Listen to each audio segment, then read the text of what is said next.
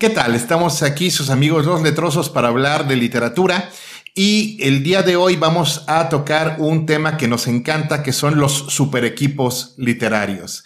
Literalmente, la Liga de la Justicia, los Avengers, no, no, no pueden contra las grandes fusiones en la literatura. Y para hablar de esto estamos aquí, sus amigos Héctor Viveros. Ernesto Madera. Y José Baroja. Bien, hay que decirlo.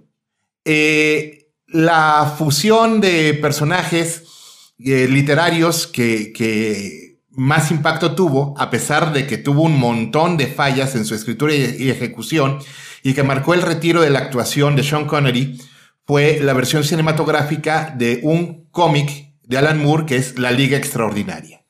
En La Liga Extraordinaria se nos presenta un equipo formado por el Capitán Nemo, por El Hombre Invisible, por este, Mina Harker de la novela de Drácula, por el Doctor eh, Jekyll y el Señor Hyde y eh, Dorian Gray.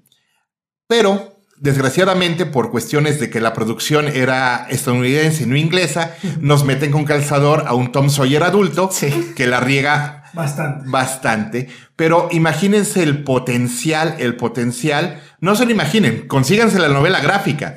Consíganse la novela gráfica que son dos, dos tomos. Dos tomos. Eh, el segundo es, eh, eh, toma como partida La Guerra de los Mundos de H.G. Wells. Damn. Y es, es un super equipo increíblemente efectivo. Sí, de hecho, no, no se queden por favor con la adaptación cinematográfica y vayan, vayan a la fuente propiamente, que es es muy buena, de hecho yo me entretuve un chingo con ella. Que de, hecho yo, yo, la conocí por la adaptación cinematográfica y a pesar de, de las fallas que tiene, porque tiene muchas fallas, es una gozada, es una, mm, no sé, llegarle al, al, corazón de, de, los fans de la literatura que conocemos a estos personajes por sus diferentes textos y es como de, oh por Dios, se están juntando todos juntos, no puede ser. Eh, y, es que todo, todo de, este concepto es, increíble, ¿no? El, utilizar a estos personajes que son tan disímiles, que provienen de diferentes mentes y los juntas todos y que además este, están peleando contra, en, en la adaptación cinematográfica, contra el malvado profesor Moriarty que se fusiona con el fantasma de la ópera. Con el fantasma, sí, con la máscara. Sí, y además lo interesante es que no es un universo que se haya planeado todo junto, sino que eh, la gracia artística aquí es que logra fusionar estos universos como que fuera uno solo. Sí.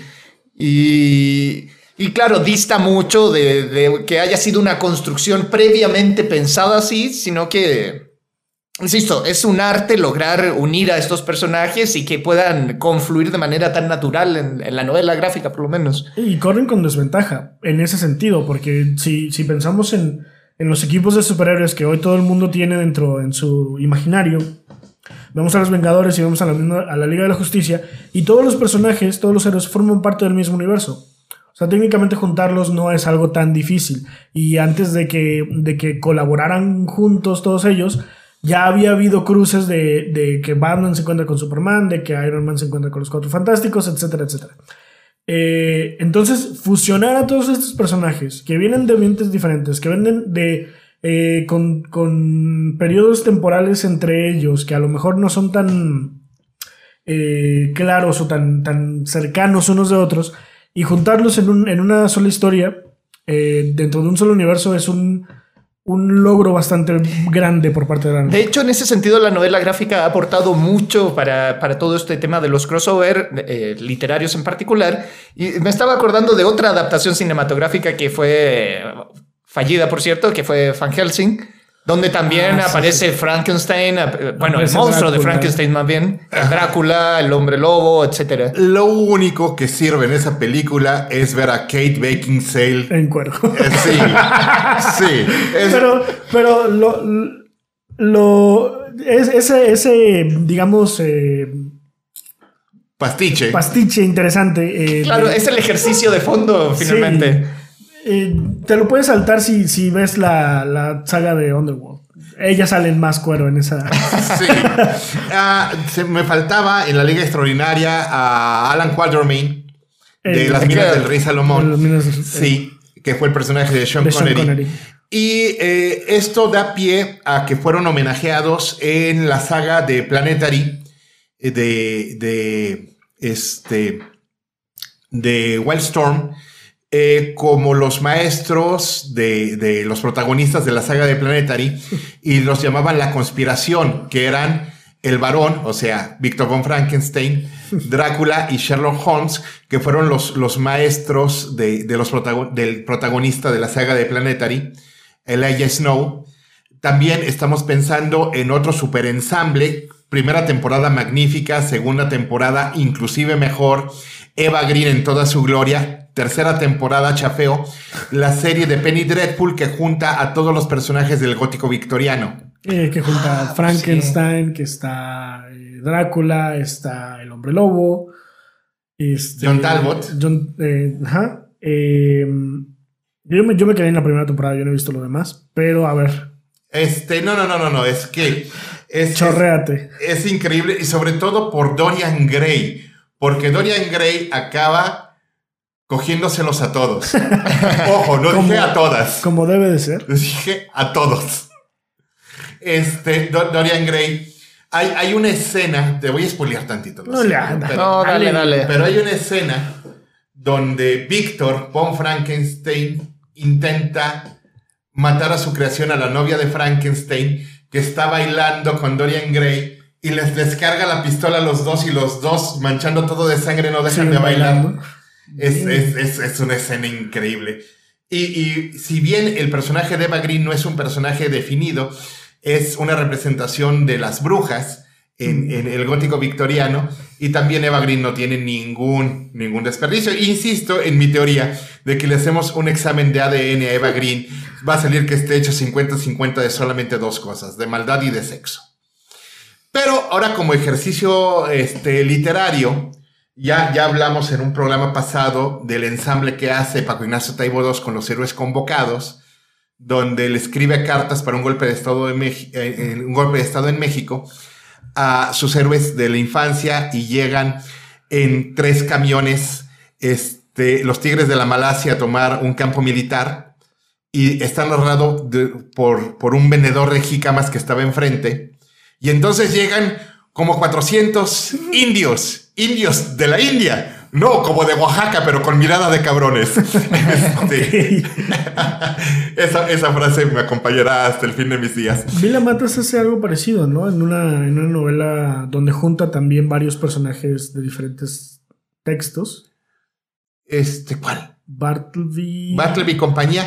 No, en Bartleby compañía él, él está hablando de escritores que no escriben. Oh, De escritores que no escriben. también es un Dream Team. ¿Cómo? También es un Dream Team, sí, pero no se juntan, sino que habla de todos ellos en conjunto, desde Rulfo hasta Walser. Este.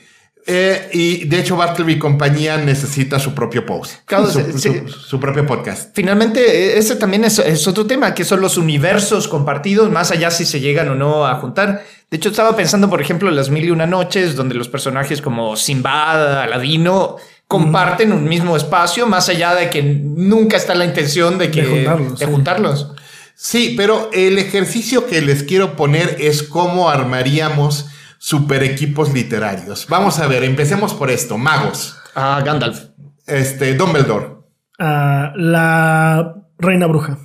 Uh, perfecto. ¿De dónde viene? De las brujas de Roald Dahl. De Ronald Dahl. Uy. Pues podemos meter a todas las del Mago de Oz también, ¿no? Es- es- El Mago de Oz es un chapucero. Ah, pues. Va- vamos con esto. Estafadores. El mago de Oz es el prototipo del, del Del estafador estafador. merolico. Este lo podemos juntar con Pito Pérez de la tradición mexicana. Sería un equipo interesante. Este, ¿cómo se llama el, el personaje del complot mongol? El, Este, sí, el, el inspector. el inspector, no me acuerdo el nombre, pero es, es un, es un chapucero, o es un sea. estafador el- completo. el- Ah, pues nos vamos a la picaresca y metemos a, a un chingo de personajes ahí. Eh, el Lazarillo. El Lazarillo, tenemos a Guzmán del Farache. Este, perfecto. Y, y metemos, aunque es de siglos anteriores, al impostor de impostores de la literatura mexicana, a, a Lamport, a, a don Guillén Lombardo de Guzmán, que, que, que en una tranza estuvo a punto de convertirse en rey de México en el siglo XVII. Este, es- estafadores, pues está Lupin, Lupin, Arsène claro. Este, si hacemos un, un Dream Team de, de- de lo que sea, eh, vamos a hacer un, un Dream Team de, de- monstruos literarios, pero vamos más allá del gótico victoriano. Este, el, el vampiro nada, de la música de los vampiros, de Poppy. Zeta Bright, lo podemos juntar con el, el muy, el muy ingenuo vampiro no vampiro de la novela Yodo de Juan Hernández Luna. ¿Qué otro monstruo literario quieres meter a la mezcla? No sé si monstruo, pero parecido al, al- al vampiro, el personaje de Randall Flack de la serie de La Torre Oscura, el villano principal de, de La Torre Oscura de Stephen King. Que es un mago, es la muerte, es. Es, es raro. El hombre de negro. Es el hombre de negro. Ah, pues sí. Stephen King nos da también un montón Es de que, personajes. es, que es que el metaverso de Stephen King es un ensamble de monstruos increíble que se tocan muy levemente unos con otros, tan levemente que si no te fijas no se nota, pero coexisten en el mismo universo Pennywise y la Torre Oscura. Todos. Y, sí, Sí, y bueno, para agregar también a uno de mis personajes favoritos, al Dr. Jekyll, ten- tengo que incluirlo.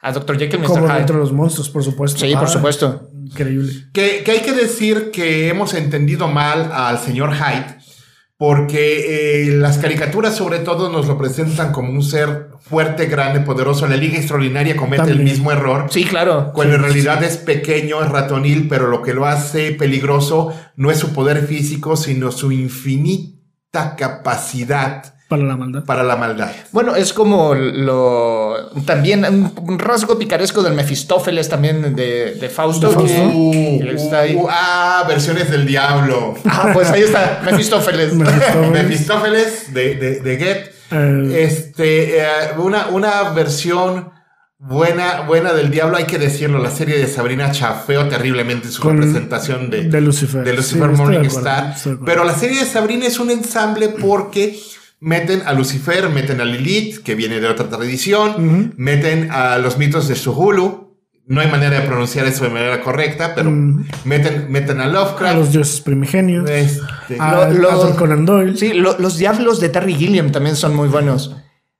Ah, el, el The Imaginarium of Dr. Parnassus. Por favor. Sí. No, Eh, que es un personaje que además va apareciendo en toda su filmografía en distintas formas y, y bueno, también es una extensión del Mefistófeles eterno. Sí, y, y la verdad es que eh, tenemos tanto amor por muchos personajes literarios y poderlos combinar. De hecho, nuestro recurso es la fácil fanfic porque no tenemos los derechos de ellos. ninguno. Pero de ninguno. Sí, que, que Alan Moore hizo trampa ahí y pues todos los personajes que aparecen en su, en su liga extraordinaria todos estaban libres de derechos de autor. Sí, sí, es, es afortunado. De hecho, hay que decirle al público para que se animen a escribir sus fanfics que este Sherlock Holmes desde hace que 30 años ya es de derechos liberados. Tantito menos, ¿verdad? Sí. De hecho, a mí me tocó ver la noticia, entonces menos de 30 años. Ajá. Ah, menos, de, menos de 15, de hecho. Menos de 15, de hecho. Entonces ya cualquiera puede hacer su versión de Sherlock Holmes sin que, sin que incurra en violación de derechos de autor. Eh, pero hay personajes mucho. Bueno, es la misma trampa que hizo Taibo 2 con Héroes Convocados. Pero este, cada, cada año sale un reporte de qué libros entran al dominio público y estarlos revisando es un ejercicio literario muy, muy bueno. Ujú. Este, afortunadamente, Arsène Lupin desde hace mucho tiempo está liberado también. Sí. Este. Pueden surgir cosas buenas, pueden surgir cosas malas también. Ah. Ahí está eh, Orgullo, Prejuicio y Zombies.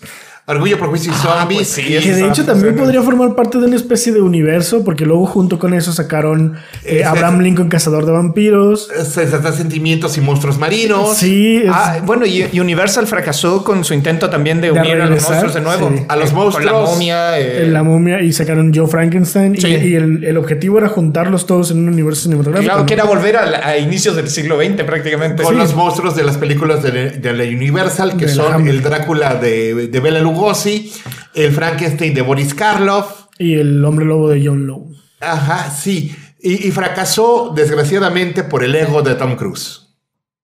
Ah, de que él quería más tiempo en pantalla porque se supone que él era el protagonista, sí. Pero no, en las películas No, de la, la Universal. momia es el protagonista. La momia es el protagonista, sí, Sí. sí. Y luego, después, después de la adaptación de, la, de las películas de la momia, sobre todo me voy con la primera porque la segunda y la tercera valen madre.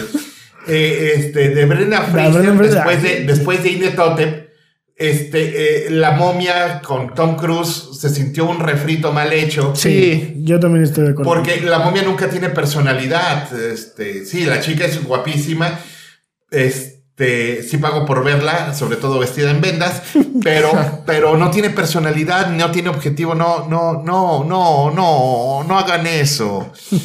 Este, incluso la, la, la versión del Dr. Jekyll que hizo, la interpretación del Dr. Jekyll que hizo Russell Crowe, este, no me pareció tan mala. De hecho, me pareció que era, que fue el recurso más desperdiciado de toda la película.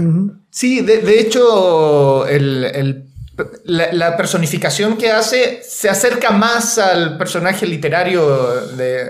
Si lo comparamos, por ejemplo, con el de la Liga Extraordinaria, porque no es este monstruo tipo Hulk, que es el que construyen finalmente para. Para la, para la Hammer, para las Ajá. películas de Universal. Exacto.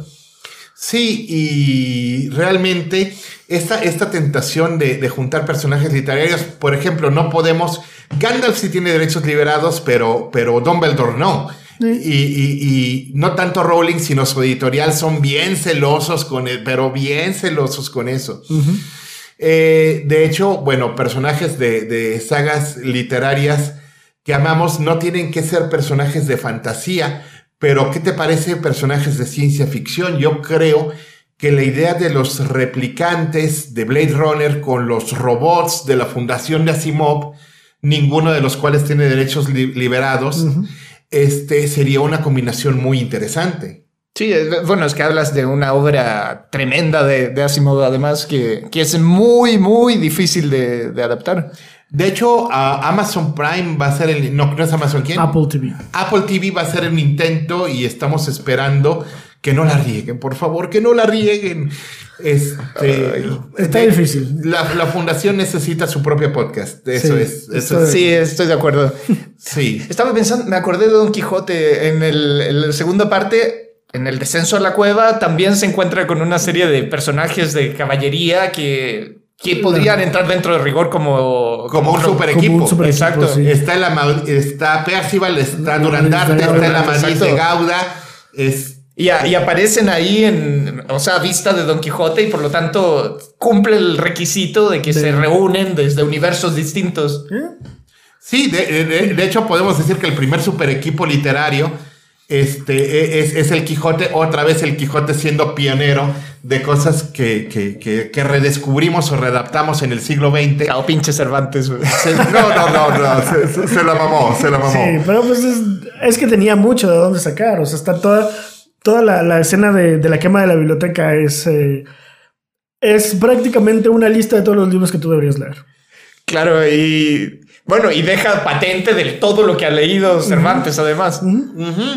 Y, y- y cons- y consigue su primer super equipo de caballeros medievales, lo cual no es de ninguna manera, o sea, pues es que eh, en los caballeros medievales tienes A Percival, a Ti- Tristán. Tienes a, a- a- a- a gente que se enfrentó a dragones, tienes gente que, que se enfrentó a hordas de invasores. Es, es, super equipo realmente. Alcida, Roldán, a Siegfried. Ro- Ro- Roldán es el Superman de- Sí. de- del medievo, sí, es, es el Superman del siglo XIII.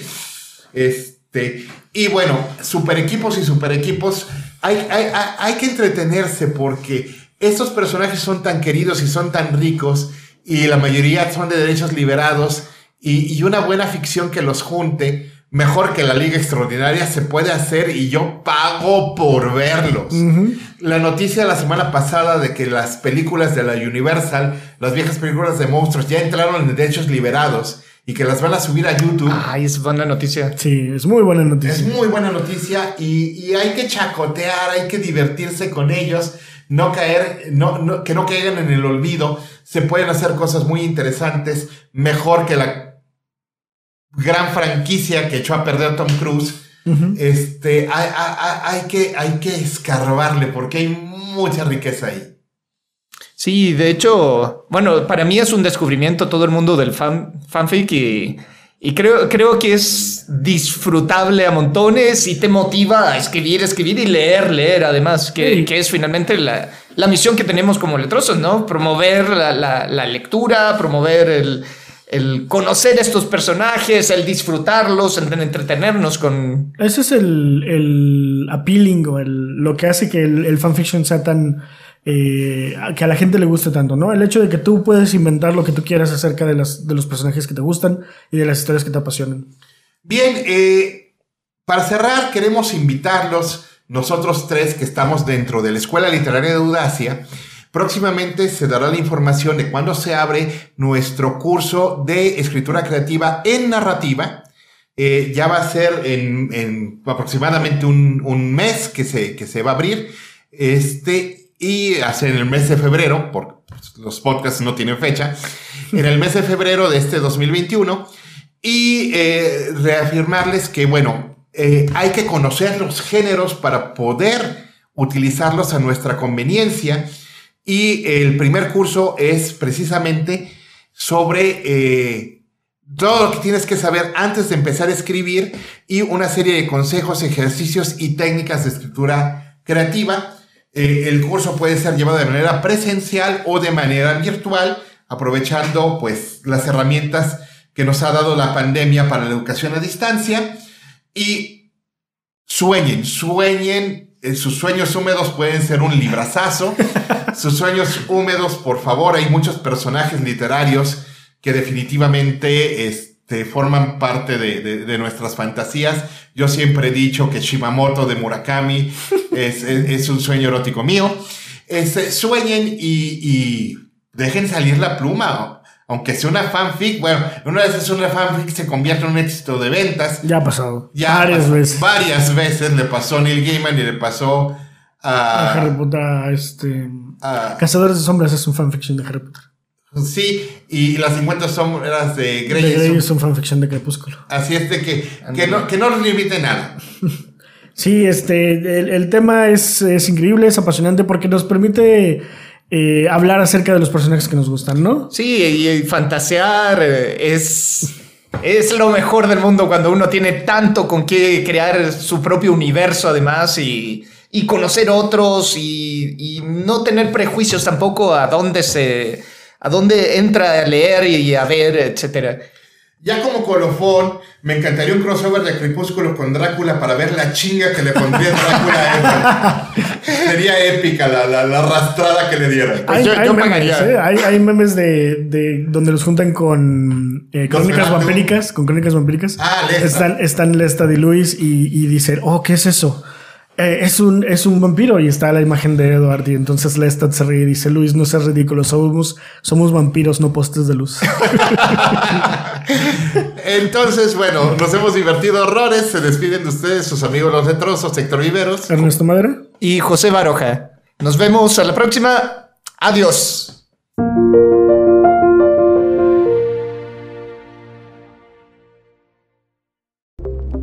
Encuentra más contenido en la app Audacia Audiolibros, disponible en Google Play y la App Store.